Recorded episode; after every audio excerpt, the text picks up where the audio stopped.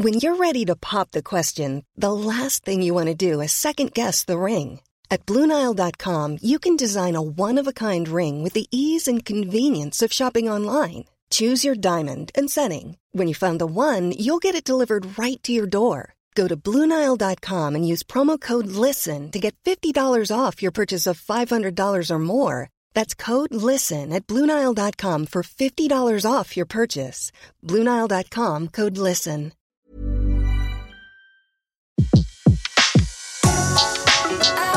Le meilleur de séances radio est maintenant sur We Love Cinéma. Ce mois-ci, dans les sorties DVD Blu-ray, le 1900 de Bernardo Bertolucci, édité chez Wildside, que nous évoquons en compagnie du journaliste et critique Alex Masson, ainsi que le coffret Claude Berry, édité chez Pathé.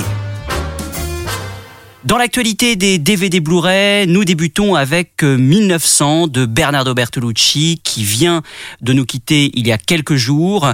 Euh, son film euh, Somme, hein, réalisé en, en, 1976, que Wildside édite dans une très très belle édition DVD Blu-ray. Film interprété par Gérard Depardieu, Robert De Niro, Donald Sutherland, Stefania Sandrelli, notamment Dominique Sanda, Sterling Hayden, Burt Lancaster. Enfin, le casting est impressionnant. Une fresque de plus de 5 heures sur les tourments historiques et politiques de la première moitié du XXe siècle vécu par deux amis, l'un bourgeois, l'autre paysan, que les événements vont progressivement éloigner. Et pour nous parler euh, de ce film majeur et de Bernardo Bertolucci, nous avons par téléphone Alex Masson, journaliste et critique de cinéma, notamment pour Nova et Cinématiseur. Alex Masson, bonjour. Bonjour. Merci beaucoup d'être avec nous dans Flashback. Bertolucci vient donc euh, de nous quitter. Euh, selon vous, quelle trace va-t-il laisser dans l'histoire du cinéma? C'est une grande question dans la mesure où c'est un cinéaste euh, qu'on connaît peut-être pas forcément pour les bonnes raisons. Que là, on le voit depuis son décès où tout le monde revient sur la fameuse histoire avec Maria Schneider sur le dernier tango à Paris. Et du coup, ça occulte beaucoup euh, ses films précédents. Surtout que lui-même a eu des carrières différentes. Je veux dire qu'il y a tout un premier penchant déjà ce qu'il a fait avant de réaliser, quand il est assistant pour, euh, entre autres, Pasolini sur Akaton, quand il est scénariste pour Sergio Leone, par exemple, avec Dario Argento sur Le une fois dans l'Ouest, quand il commence à faire des films qui vont mêler euh, politique, sexualité, société, en gros aller de Marx à Freud, euh, et une seconde carrière après, quand il se lance dans des fresques, on va dire, plus euh, visuelles, comme Le Dernier Empereur par exemple. Sa, sa, carrière est très très large. Sa carrière est très large, éclectique, il y a une parti euh, en Italie, hein, majeur à partir des années 60 et Prima della Révolution qui le, qui le révèle, puis les années 70. Le dernier tango à Paris, euh, vous l'avez mentionné avec évidemment ce tournage mouvementé euh, vécu par Maria Schneider. voilà, le tournage se passe difficilement. Le film a un accueil, on va dire, contrasté, mais c'est un succès. Et le, le succès du dernier tango à Paris lui permet d'envisager une fresque assez monumentale 1900, euh, qui est sans compter son œuvre hein, la plus démesurée, plus de 40 semaines de tournage, un casting international que j'ai cité tout à l'heure, un, film donc euh, dans sa durée de, plus de 5 heures. Est-ce que le, le succès du dernier tango lui a à l'époque donné la folie des grandeurs peut-être pas la folie des grandeurs, mais en tout cas, c'est ce succès qui est mondial. Hein. Faut pas oublier que le film fait scandale un peu partout, au point d'ailleurs d'avoir été interdit en Italie. Genre il y a un moment, il y a une demande d'un juge pour brûler les copies de, de, du dernier tango qui existait en Italie. Mais c'est un succès mondial, et c'est ce qui fait que euh, Alberto Grimaldi, qui est son producteur à l'époque, va pouvoir s'associer avec la Fox, United Artists et la Paramount pour monter 1900 sur un casting gigantesque qui est aussi international. Genre sans le dernier tango à Paris, il y aurait peut-être pas eu 1900. Le, le, le malheureux hasard de ça, c'est que 1900 derrière, quand il sort, c'est un film qui a été relativement vite oublié. Alors que c'est effectivement son film somme, son film masse, son film le plus important. Et pourquoi, selon vous, euh, a-t-il été oublié? D'abord, on peut peut-être, d'ailleurs rappeler comment le film a été euh, reçu à l'époque. Alors, c'est ça la question, c'est que déjà le film qui a été vu à cette époque-là n'est pas celui que Bertolucci envisageait. Puisque déjà au départ, il l'envisageait même pas comme un film, mais comme une série télé, déjà à l'époque, il croit dû faire 5 ou 6 heures, vu l'ampleur du sujet, parce que traiter le 20e siècle, mais si ça s'appelle 1900, c'est déjà très ample. Mais surtout, quand la, Paramount voit le film qu'elle s'aperçoit qu'elle a un film qui est euh, euh, à la fois quelque chose qui est dans le lyrisme et dans les grandes fresques à la Visconti, mais aussi un film très politisé, mais aussi un film très cru, aussi un film qui quelque part s'inspire aussi du nouvel Hollywood dans la manière de montrer les choses, dans la manière d'avoir une forme de réalisme et parfois une brutalité, tout en étant opératique. Le souci, c'est que les studios américains ne veulent pas sortir un film de 5 heures parce que commercialement c'est impensable et qu'en plus il y a un contrat qui a été signé par Paramount avec Grimaldi qui dit nous on sort un film au maximum de 3 heures et quart. Donc on a un film qui va être tronqué, qui va connaître 3-4 versions. Donc le film qu'on a vu à cette époque-là, notamment quand il a été montré à Cannes, euh, c'est pas forcément le film qu'envisageait Bertolucci au départ. Donc il y a déjà un problème, c'est qu'on a mis beaucoup de temps à voir ce film dans sa, dans sa globalité, dans sa version complète, parce qu'il y a eu plusieurs montages qui sont arrivés là-dedans. Après, il y a cette idée aussi de ce que le film raconte de l'époque et de l'Italie de l'époque. Parce que l'Italie à l'époque, quand le film sort, bah, c'est un, un moment qui est très très compliqué. On est dans les années de plomb. Donc ce que ça raconte à ce moment-là, vu que le film est quand même un film très désillusionné, c'est pas simple non plus. Ce qui est plutôt étonnant, c'est de voir que ce film-là, finalement, il fait écho euh, à, Il était une fois dans l'Ouest, donc euh, que, que Bertolucci a coécrit, parce que là aussi, c'était un film sur la fin d'un siècle, sur la fin de nouvelles mœurs, sur une forme d'une violence sociale, politique qui allait arriver. Ces, ces deux films sont en écho très clairement. Avec le recul de 1976, donc date de la sortie du film, à aujourd'hui, comment on peut interpréter justement l'aspect politique du film? Vous en avez un peu parlé, mais enfin, il est quand même très présent. Euh, ah, c'est un film essentiellement là-dessus, genre qu'il y y a ce côté de vouloir faire une fresque opératique. C'est pas anodin si, euh, par exemple, euh, Bertolucci demande à, à, Lancaster de jouer un espèce d'aîné dans le film. C'était aussi une manière d'en terminer avec le cinéma de Visconti, qui était des grandes fresques opératiques. Et il faut pas oublier que, que Bertolucci euh, qui sous-tend son cinéma de tout le temps, euh, de tous ses films, pardon, c'est aussi son histoire à lui, parce qu'en fait c'était quelqu'un qui venait d'un milieu bourgeois, mais qui était marxiste. Donc il y avait ce côté de comment est-ce qu'on échappe à son milieu, comment on a une relation amour-haine à son milieu, qui a baigné tous ses films quasiment. Jusqu'à en tout cas 1900. Après c'est peut-être plus différent.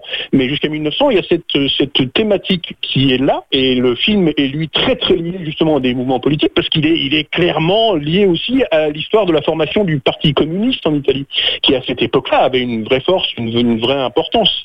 Le revoir par contre aujourd'hui avec 40 ans d'écart, c'est assez étonnant, c'est qu'on peut faire aussi un parallèle avec bah, avec un autre cinéaste dont Bertolucci a été euh, assistant, qui est euh, Pasolini, parce que le film s'appelle 1900 mais s'ouvre un tout petit peu parce qu'il fonctionne en flashback sur le jour de la libération, le 28 avril 45, si je me rappelle bien, mais il correspond aussi sur le jour où c'est la fin de la République de Salo, donc la République de Mussolini, qui est aussi un des plus grands thèmes de Salo. Que les deux films sont très très proches, même si très différents dans la forme et dans, dans ce qu'ils montrent, mais ils sont très très proches sur les inquiétudes d'une révolution sociale qui n'arrive pas finalement. Et puis dans le film, il y a aussi un aspect esthétique euh, évident. C'est une œuvre très picturale, euh, magnifiée par la photo de, de, Vittorio, euh, Vittorio Storaro. Pardon.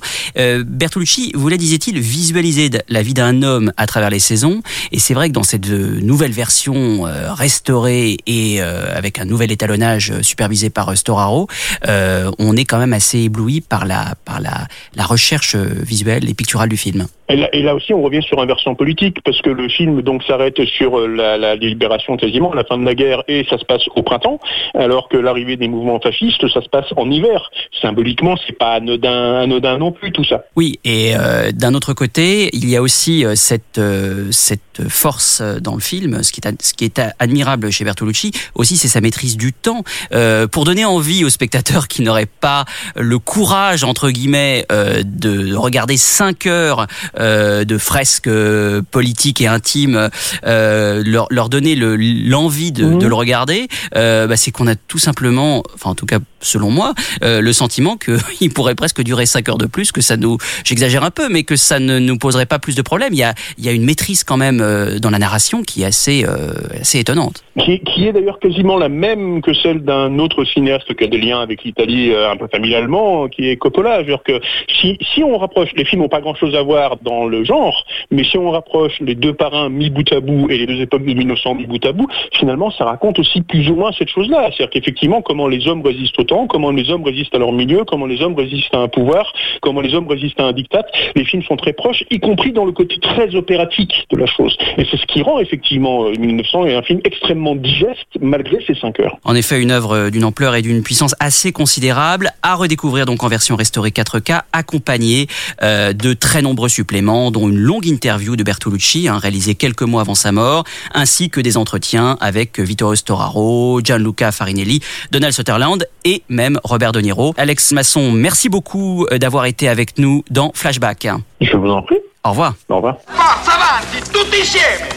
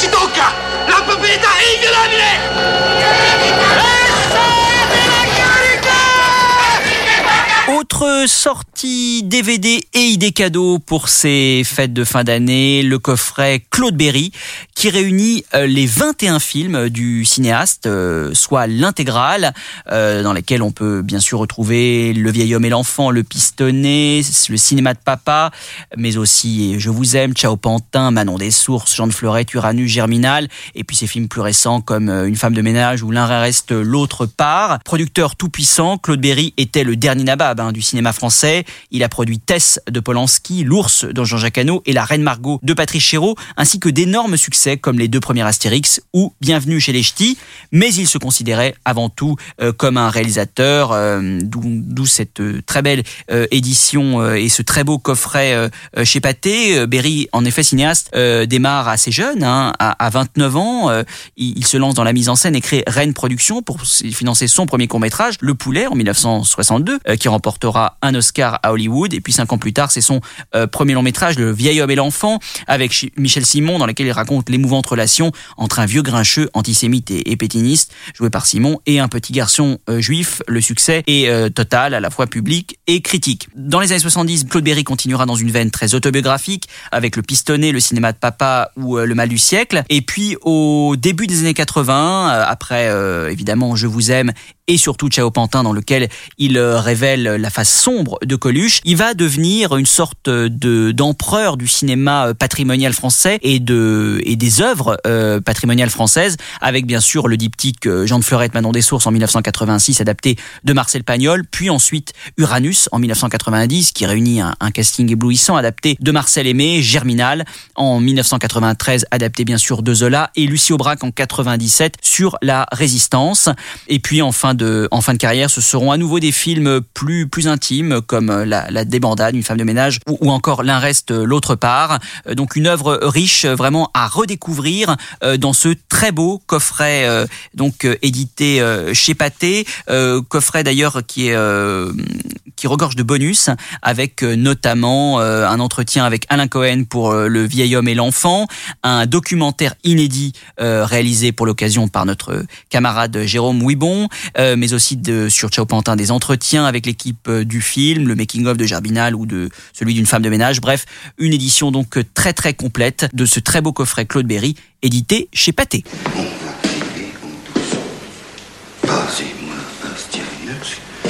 va T'es devenu fou. Mais qu'est-ce que t'as Ce que j'ai, je vais te le dire, ce que j'ai. Je suis poète. hein.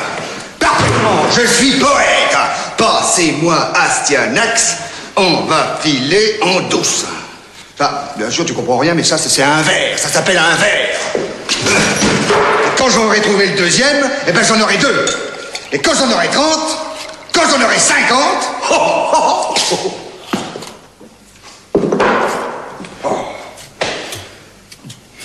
Dire qu'il a fallu qu'on se mette dans la limonade en 33, que la guerre éclate en 39, que la ville soit bombardée en 44 pour que moi je devienne poète. Retrouvez l'ensemble des contenus séances radio proposés par We Love Cinéma sur tous vos agrégateurs de podcasts.